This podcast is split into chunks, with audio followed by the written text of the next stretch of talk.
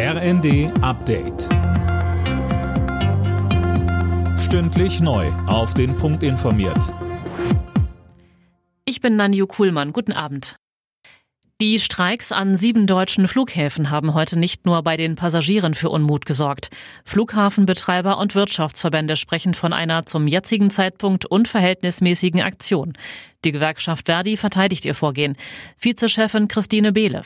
Wir sind zurzeit nicht in der Situation, dass ausreichend Personal da ist. Sie konnten gestern hören, dass Airlines ihre Flüge bereits zusammengestrichen haben für den Sommer 23. Ähnliches wird uns noch weiter begegnen und deswegen müssen wir unbedingt bei der Verbesserung der Einkommensbedingungen jetzt was tun. Die Münchener Sicherheitskonferenz steht in diesem Jahr ganz im Zeichen des Ukraine-Kriegs. Kanzler Scholz drängte Partnerstaaten in seiner Rede dazu, Kampfpanzer an Kiew zu liefern. Deutschland selbst will der Ukraine 14 Panzer aus Bundeswehrbeständen schicken. Nach dem Urteil des Bundesarbeitsgerichts zur gleichen Bezahlung von Frauen und Männern fordert der DGB Nachbesserungen. Das Urteil stärke die Position von Frauen. Jetzt müssten Unternehmen aber auch gesetzlich verpflichtet werden, die Entgeltpraxis im Betrieb regelmäßig zu überprüfen.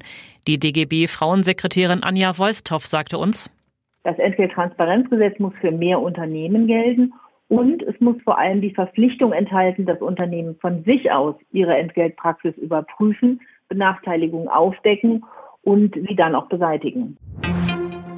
Schlagerstar Tony Marshall ist tot. Der Sänger starb gestern Abend im Alter von 85 Jahren. Schon seit geraumer Zeit hatte er schwere gesundheitliche Probleme.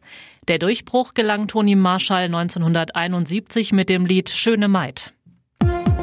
Alle Nachrichten auf rnd.de